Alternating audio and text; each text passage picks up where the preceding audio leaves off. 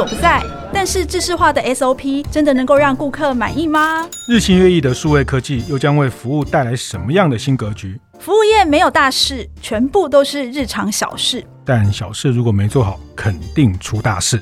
欢迎光临服务一点绝，我一哥，我一姐带你把脉服务业，上菜喽！朋友，大家好，欢迎收听由闯天下跟大店长陈慧共同制播的《服务一点绝》节目。我是天下杂志副总主笔王一之，我是大店长读书会创办人游子燕。服务一点绝在每个月第一个和第三个星期四早上八点准时上线。我们会讨论跟服务业相关的各种议题，分享精彩的案例，也欢迎大家到 Apple Podcast 闯天下按赞五星留言，告诉我们你有什么建议或想法。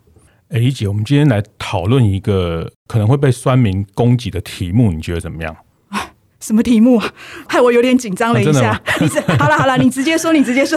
哎，你去吃过台南那个阿唐咸粥吗？啊，拜托，谁去台南没吃过啊？就是最近被酸民灌爆的那个一碗涨到两百块的那一家，真的，一碗两百块啊？对，但我我去台南真的会早上不吃饭店的早餐，就跑去吃咸粥。老实说哈，那个味道还真的。对啊，后来有人介绍我点鱼肠。哦，是哦，鱼肠最好吃，是不是？对，相当的。没吃过那个。臭臭这样就是。哦，这个我不敢。不过听说哈，正统台南人说过哈，这个阿唐咸粥哈，它是虱目鱼粥的一个创新者，这样子。哦，怎么说？他说当初大家在卖虱目鱼的时候，不是那个都有很多鱼刺嘛？然后他就是第一个，就是让你吃无刺的虱目鱼粥这样子，把鱼刺都挑掉。对的，嗯嗯、所以也可以给小朋友吃，老人家吃都无所谓。嗯、所以就是很多台南人对于这个阿堂咸粥哦，其实他们。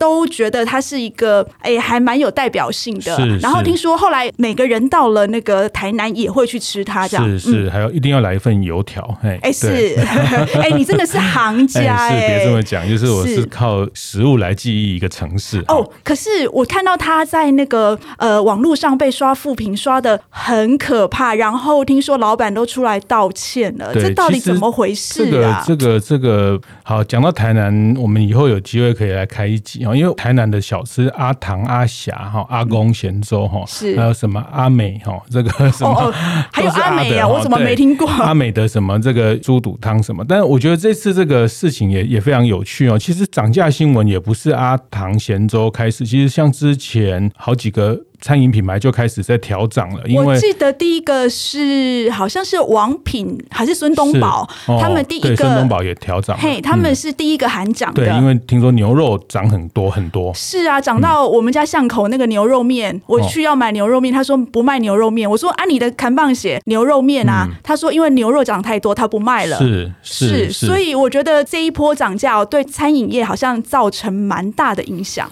对，然后这阿唐咸粥一涨价，就然后网友灌爆，就刷到一颗星这样。嗯，我觉得哈，他们大概是没有办法接受说以前这个庶民小吃哦，不过一碗可能、嗯、呃七八十块，顶多就已经大家觉得嗯嗯蛮好的。是，就当年那个胡须张也是哈，因为某。文青作家写了一篇说，现在连卤肉饭一碗都要六十块、七十块，所以这个庶民小吃涨价就是一种原罪。跟如果跟阿唐咸粥比起来，我心里面最同情的是胡须章。哦，怎么说？因为他只要一涨价，就会有人骂他。嗯，很奇怪，从以前到现在，他每涨必挨骂。哦，我觉得他好像到后来都已经不太敢涨价了。哦。但是大家永远会记得它又贵又好吃啊！那个胡须章有一次我们大店长建学团哈也去了，那我们就有伙伴就问张永昌董事长，就是说涨价这件事情是。那他讲了一段话，我觉得也是很有趣。他说他们价格这件事情，他没有用涨价这两个字。他说他们当年他跟他父亲在路边摊摆摊的时候，在卖卤肉饭的时候，他们那一摊就是整条街上的价格领导者。哦哦，懂了，因为他们用的东西好，用的东西食材什么新鲜啊，这个呃环境卫生等等，所以他们就是价格领导者哈。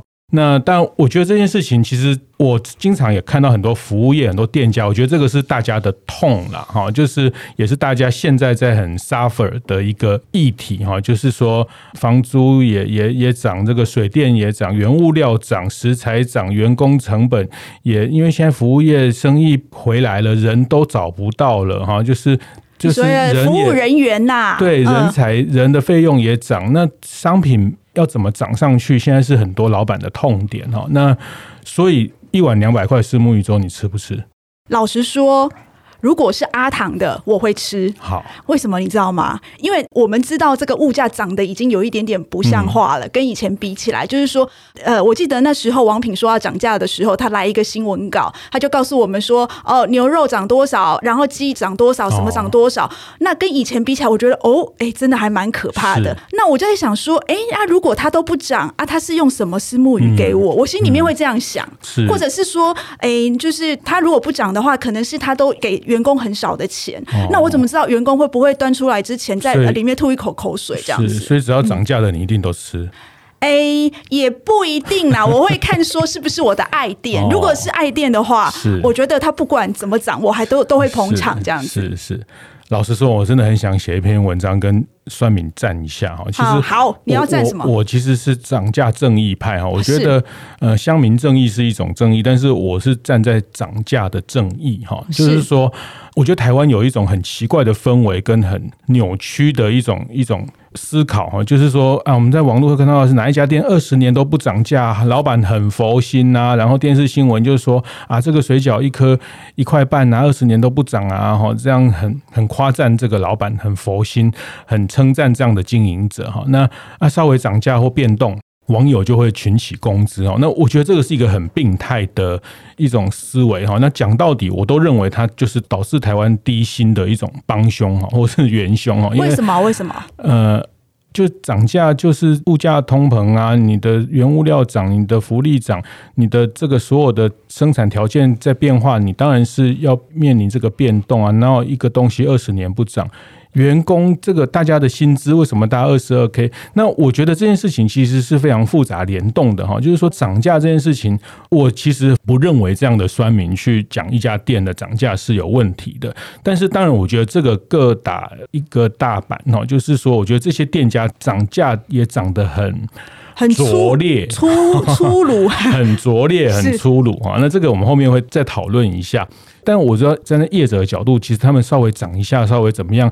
其实我们的政府就会像刚讲的那个。之前呃，胡须章涨价，是我们当时的英明的台北市长郝龙斌郝市长就就有好像去跟他沟通一下，或者是呃跟他说不要涨价，可不可以这样子？是。不过我听说这一波哈，因为其实现在所有餐饮业也都涨起来了。嗯。那听说有一些餐饮业，他们其实高层都有接到政府的关切。嗯嗯嗯。是我记得我那天遇到那个去高雄遇到那个罗志贤哈，我们就问他涨价的问题，特别是。是星巴克哈，是会不会再涨价？因为星巴克听说那个疫情期间就是有一点惨哦，毛利摔的有一点严重。我们就问他说：“哎，你到底会不会涨价？”星巴克，然后他就告诉我们说：“其实哈，业者会涨都是真的是不得已的。”他讲了一句话，我觉得我印象非常非常深刻。他说：“因为现在消费者的荷包都变少了，你涨价等于是把客人送给别人。”哦，但是呢，我听他这样讲，我心里面在想的一句话是，就是说，其实我觉得。他只说对了一半，嗯，其实我觉得就是他是讲给酸民听的啦，就是啊，你就不要讲出来嘛。他呃，就我啦，我心里面想要讲的就是说，其实涨价呢。呃，是一种就是筛选客人的方式，是，就是对我来说，我觉得我看到有很多人他们在讲说，哦，这一家店的 CP 值很高啦，然后或者是怎么样，就是我觉得那个老板做的非常非常的忙碌又很累，但是呢，他赚的毛利又很少。嗯、那其实对于业者来说呢，它其实是一种就是筛选客人的方式，就是说你把售价稍微提高了以后，其实呢。有一些人可能就觉得啊，变贵了，我就不来吃了。那真正来吃的就会是那一种，就是他觉得，哎，你开这种价钱，嗯、我觉得你值得。就是说，哦，我觉得你其实是有这样的价值的。是呃，我买单你的价值，所以我来吃。是是，其实我觉得星巴克涨不涨，其实去谈成本有点蛮扯的哈。就是说，它是精品咖啡。他卖一杯赚一杯嘛，哈，不然他怎么可以买一送一嘛？就是他不是因为咖啡豆多涨了二十趴，所以才因为。大家都知道食材哈，就以餐饮来说，食材占整个商品售价了不起三成到四成，到四成已经非常到顶了哈。就是像吃到饱这些店，所以食材的变动，那其实有很多是其他包括人资、人力资源的薪水的变动。所以我其实我们在常在大店长的社群里面，我都会讲，涨价是个好习惯啊。对，你你确定涨价是个好习惯？好，那我问你哈，那。调薪，向老板争取薪水，你有没有做过这件事情？好，那好，你不用回答我。我很怕，我怕我们总编辑听到。那对，那我觉得作为一个优秀的员工，作为一个呃，你觉得你有价值的员工，你当然是要去跟老板争取你的薪资行情、你的身价。如果他不能同意你的价值，你就只好再找另外一个地方。那其实像当时以前呃，我跟宝春师傅在写他的书的时候，他就跟我讲过，他在二十五岁之前，他给自己设定一个目标，每年他的薪水都要成长。两成哦，所以他不断找更大的公司、更厉害的公司，那自我也更提升哈。那我觉得我们在职场上本来就是要主动的去跟老板争取加薪，因为我认为我有价值。是，那如果老板不同意，我今天找。天下的企业这么多哈，就满地都是很厉害的公司。吓了我，吓了我一跳，想说天下这么多。对，所以我觉得简单讲，我用这个比喻，其实作为一个优秀的工作者，当然是要跟你的雇主争取加薪。我想所有服务业伙伴也希望老板加薪你，那你拿什么东西出来？那你你拿什么样的方式去沟通？好，那这待会我们会谈到沟通。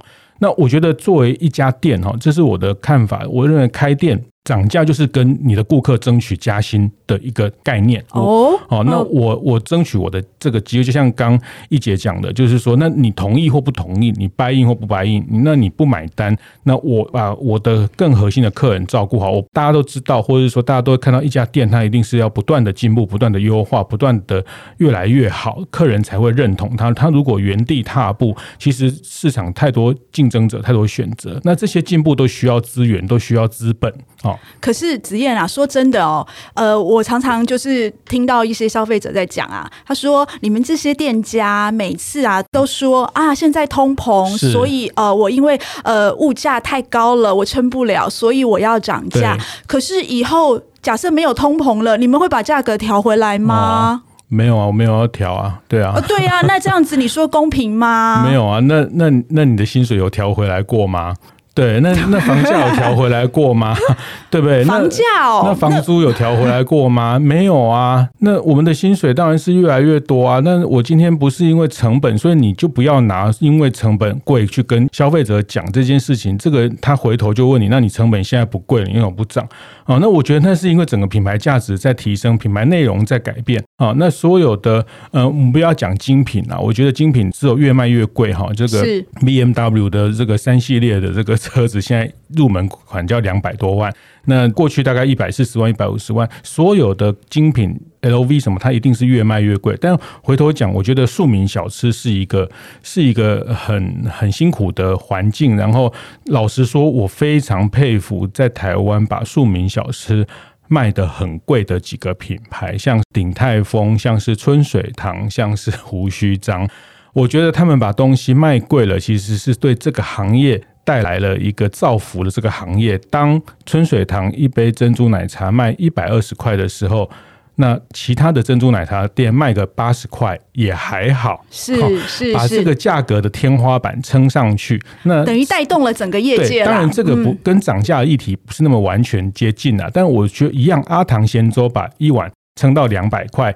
那其实它让大家觉得一百五、一百八也接受了哈。那我一直觉得我们做服务业经营者，呃，我有时候觉得蛮难过的。为什么吃一碗日本拉面两三百块哈？那两片肉那么那么瘦小，你不要再说了，你说了 我都知道是谁了。对，那还要排队排到半夜，是不是？那我们牛肉面做的这么好，这么多肉，这么这个好的材料，那也才卖一百多块而已。那我觉得这里面当然品牌的含量其实是跟涨价有关的，当然，就是当然，你涨不上去，表示你没有品牌力了。是，没错，没错，品牌力是非常非常重要的。怎么样长得有艺术？嗯，啊，长得有艺术之前呢，你要先长得漂亮哦，就像跟老板谈薪水是个艺术。你不要以为你现在没有老板，自己当老板就可以一直这样子。没有这样，我合作的一些同仁伙伴也会听完就说：“哎、欸，老板，涨价 是好。”呃，我们这一段呢，先谈到这边哈，休息一下，等一下我们告诉你怎么样才能够涨价涨得漂亮。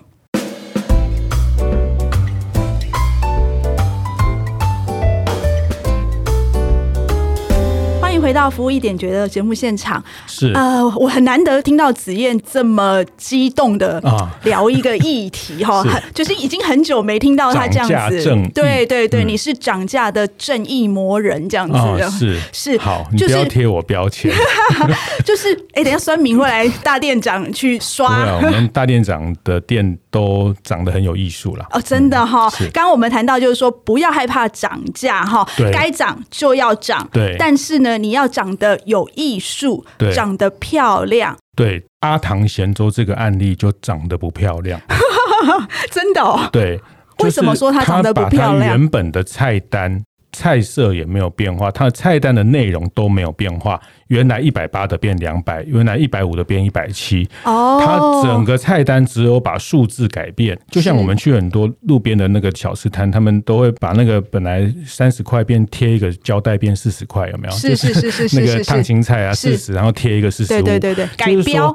对，就是说你什么事情都没有变化，你做的事都一样，那就跟老板说我两万二要变两万五。好，那你还是一样，你还是常常迟到哦，还是常常很拉惨。那你什么都没有改变哦，也不要讲进步或者什么，就是你没有改变，就伸手说我要多二十块。嗯，那我觉得这是阿唐咸粥长得最粗鲁的一个问题，所以他会被大家攻击。就这部分，我认为是活该的。那，那如果阿唐贤周说：“哦，你真的用语我都很哦担心受怕。”如果阿唐贤周说：“啊，不然这样子啦，嗯、就是我涨上去，然后呢，我的用餐环境啦，他来做一些改善啦，或或者是我服务人员他以前没穿制服，现在都穿制服啦。哦、假设是这样，你能接受吗？然后头发要把它盘上去，像鼎泰丰这样。哎，是啊，是对啊。如果是这样，你能接受吗？嗯、呃，其实不重要哈，就是我我觉得我都接受。其实它涨到两百五，我还是吃哈。是吗？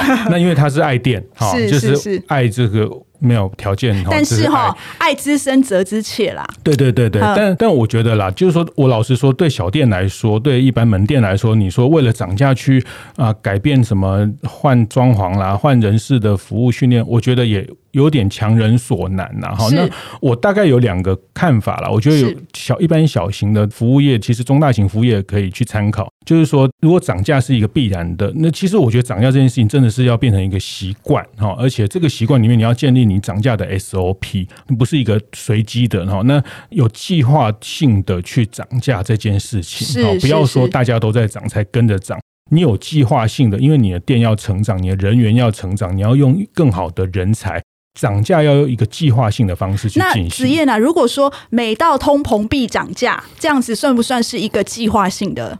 嗯、呃，不是通膨是必然的啊，就是每年都会有一定的，所以才要计划性的去涨价。那我有两个建议，一个就是换新菜单，哈，就是说菜单做一些调整。呃，比如说你今天卖盐酥鸡，就叫变五谷盐酥鸡 哈，就像刚讲的没有刺的石墨鱼，那你可能会让消费者觉得，哎，你有一些优化，或是你的分量，或是组合，或是你的品名换个说法哈。这个是呃，这个有一次有个面包师傅跟我讲哈，这个蛋黄酥的蛋黄要要用红土的，跟陈耀训一样，哎，对，然后要放在沙拉油里面先放二十四小时。啊，那他说这样讲就错了。你要跟消费者说，我们油封二十四小时。哦，原来就是一种一颗多五块就甘愿了嘛？哈，是吗？就是你要会 say 嘛，你要长得漂亮，你要有有型嘛，你要讲得出一个道理嘛。所以呢，我建议所有的小吃摊老板呢，就先去那，比如说那个雅都丽致的巴塞利厅啊，去看一下人家的那个菜式是怎么写的。对，但我觉得像阿唐，他也可以把更多跟原物料有关的一些知识或是一些内容去做行销，去做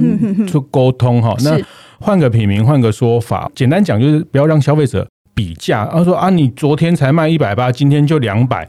啊，真是见鬼了！就是就你稍微调整一下品名，或是内容，或是分量，哈，是去把这个价格不要让它很明确的对照，因为任何人都不舒服哈。那第二个就是。比较容易可行，说啊，我就这几样菜啊，哦，我就是这些呃，这个麦香鸡、麦香鱼啊、薯条啊，我也没有办法整个菜单会换掉啊，因为这个是我的很固定的常青的商品然后，那这个做法其实麦当劳也示范过给大家看了，就是。不换菜单，但是把这个畅销的品相涨价，不畅销的品相降价。有有有有有有有有，我看到了，他们非常厉害这一招。其实前一波的麦当劳涨价就是这样，他麦香鱼就降价了。是啊，那那表示麦香鱼卖不好了哈。对，那个其实我一开始也没有这样直觉，后来有行业内人跟我讲，啊，他就不好卖不好就降价。我说哦，原来是这样。而且我觉得麦当劳最厉害的是，它在涨价跟降价的中间呢。他还杀了一波折扣，是，就是你只要加一块就多一件。对，我觉得这一招实在是太狠了。对，就是让大家在那个转换的过程不要不舒服。那我觉得就是一样，回到阿唐咸粥，那可以啊。就是你主力商品你还是涨价，那那你烫青菜降价可以吧？就是现在高丽菜也很便宜啊。是是是是是，是，是，把一些福利或是把一些组合，其实客人是吃一个组合，他一定会吃这个，再加其他的一些东西，那让他觉得，哎、欸，他其他的配菜有一些便宜的。那我还是讲，你不要什么都不动，就是动数字。那我觉得这个是我我看到，其实麦当劳就是一个很漂亮的例子哈，就是说它其实用组合的方式，那它后来也用呃，本来是一号餐、二号餐、三号餐，它现在变红那个什么红蓝配还是什么红绿配，它就是主餐加套餐，那套餐就把它变成一二三种。其实让你不要跟过去一号餐比价哈，简单讲这个原理真的不难，但大家真的花一点心思去调整，那消费者是理解的，消费者是愿意支持的，只是说你要用一个大家舒服的一种沟通去让大家接受。那如果说哈，其实我很想涨价。但是呢，现在都没人涨，那我就等嘛，等等等等，等到大家都涨了，哎，那个王平涨了，瓦城涨了，谁谁谁都涨了，然后我就偷偷摸摸的跟着他们一起涨，这样是不是一个漂亮的涨价法？哦，但千万，我是我觉得这很不漂亮啦，就是。哦就是你，你没有品牌力嘛，所以你只能跟着大家涨嘛。是，你你品牌是能定价的东西才叫品牌嘛。是，那如果哈，我不要一次就涨那么多，我分次涨。比如说，我这一次预计我要涨十块，可是呢，我先涨五块。再涨五块，哎、欸，我分两次找，消费者会不会就比较不那么痛？对，这就是我刚刚讲的计划性的涨价。好，你可能把涨价这个东西，上半年先涨什么品项，下半年先涨什么品项，不要一次就全部，就是计划性的去调整，然后顺便在你菜单优化、在换菜单或者是菜单调整的过程，计划性的去做涨价，不要跟着这种什么人家涨跟着涨，其实人家涨跟着涨。消费者也不会谢谢你，也不会同情你哈。那所以不要去让消费者感受到这种啊，你你又跟他讲理由，就是啊，就是什么原物料涨啊，一样你刚刚讲的啊，你原物料降，你也没有在降，要跟这个原物料尽量去脱钩。脱钩。可是老实说哈，我我有想到，就是最气的是那种，就是它其实是价格没有涨。对，但是呢，他给你端出来的东西变少了，嗯，排骨上来，然后就哎，怎么比以前小这么多？是，然后我去找员工来问，员工就说：“哦，现在猪肉都涨价什么的。哦”哦、老实说，我有一种被骗的感觉。哦、你好凶哦！你要找员工来问啊，啊？不然呢？他给我就比较小啊，哦、他要补给我啊。我都直接叫店长出来。哦，是哈、哦，没有了，我就我我就默默的，下次就不去了，因为他为了价格妥协了品质，所以原来喜欢他的人就觉得你不。进步还退步，他就不吃了。所以哈，涨价是要光明正大的涨吗？有计划的涨，好啊，千万不要因为不涨价去妥协品质，好，那这个一定是死路一条。啊，有这么夸张啊？当然，你东西变小，价格变小，那但是回头讲涨价的钱，你要得到的获利，要去照顾员工，要去把门市做得更干净，要去投资你的品牌，投资内容行销等等。还有老板自己也要吃的很好啊，要不然怎么给客人吃的好？老板本来就吃的很好。哦哦，是啊，原来 老板要吃的很好，因为他要知道这个市场的变化。哦，原来如此，他要多去理解。好。但我不知道，其实一姐应该也看了很多的服务业品牌，你应该有看过涨价涨得很有艺术的这些店家吧？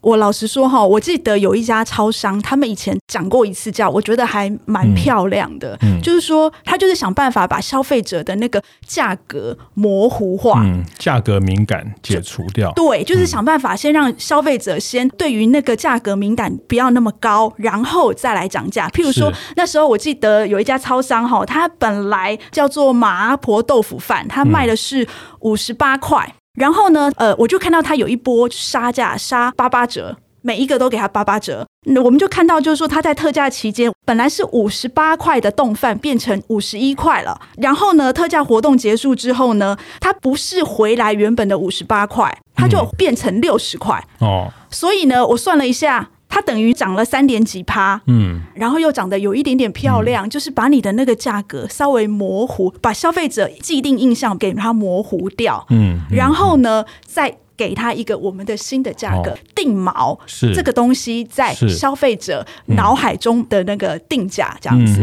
我觉得这个其实也是一个不错的。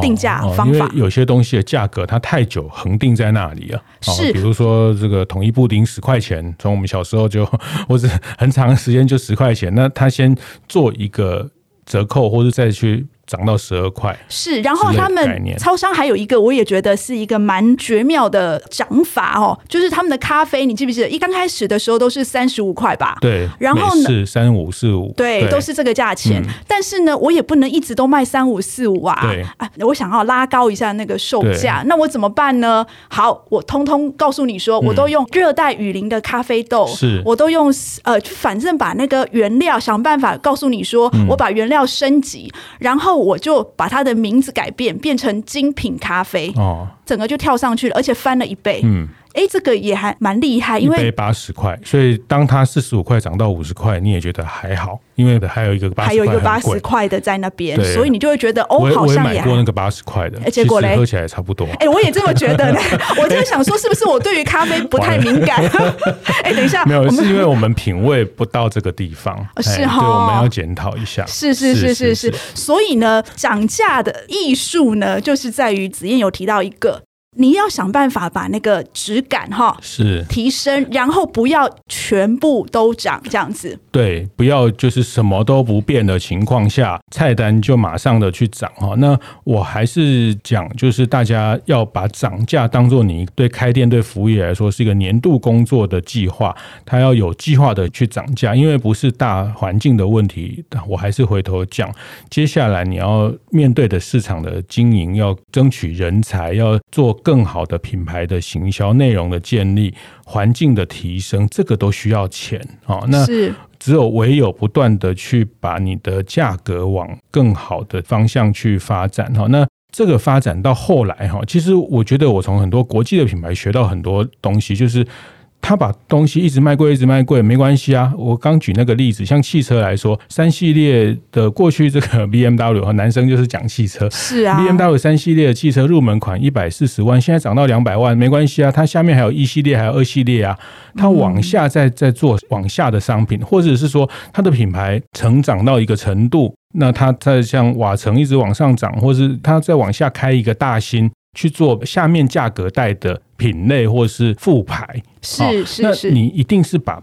不断的品牌，我还是讲，就是你只有有本事涨价，你才能证明你是有品牌力。是没错，因为瓦城这一次涨价也还蛮有趣的哦。因为瓦城它这一次涨价之余呢，它、哦、还同时推出新菜单。哦，对，就是告诉你说，哎，我其实是有研发能力，我可以给你不同的东西，而且这一次新的东西都还你还蛮愿意去尝试的哦。是，所以我常常看到网友他们在酸这些店家，就说干嘛涨价啊什么的，嗯、我心里面都会想说啊。你不要心里面啊，你就把它写出来，你把它讲出来。哦哦是哈，对。我那时候就觉得，我想要跟那些店家说，其实我们常常说，闲货才是买货人嘛，对不对？是。那如果嫌贵呢？啊，就是路人呐、啊，过路人哦。反正他们其实本来也没有在吃，就是酸民都是这样啊，就是，是啊，就是过两天就忘记了，就讲别的事情了。就像刚刚子燕说的，哦就是你对于自己的品牌，你要有信心。但，但这个真的，我觉得这样还是会变危机事件哈。这个还是店家要小心。因为以阿唐贤做例子，以胡须章的例子，其实在这个过程，他们很多客人到门店吃饭消费的时候，还是会对他们的同仁、会对服务人员抱怨，他还是蛮容易影响士气哈。门市人员、服务员会承受很多压力啦，对，对他们会直接跟门市人员抱怨。对对对对对，嗯、那其实这个都是对对整个团队的士气跟跟伙伴，其实也不是一件公平的事情。是没错。那我们今天想要带给大家的一点诀就是说，呃，涨价是艺术。但是呢，更要有技术。是，那只有你能有本事做价格的调整，做价格的领导，你才有品牌力。呃，谢谢大家今天的收听，也欢迎留言分享给你身边的亲朋好友跟服务业的伙伴。我是王一之，我是游子燕，服务一点绝，我们下次见。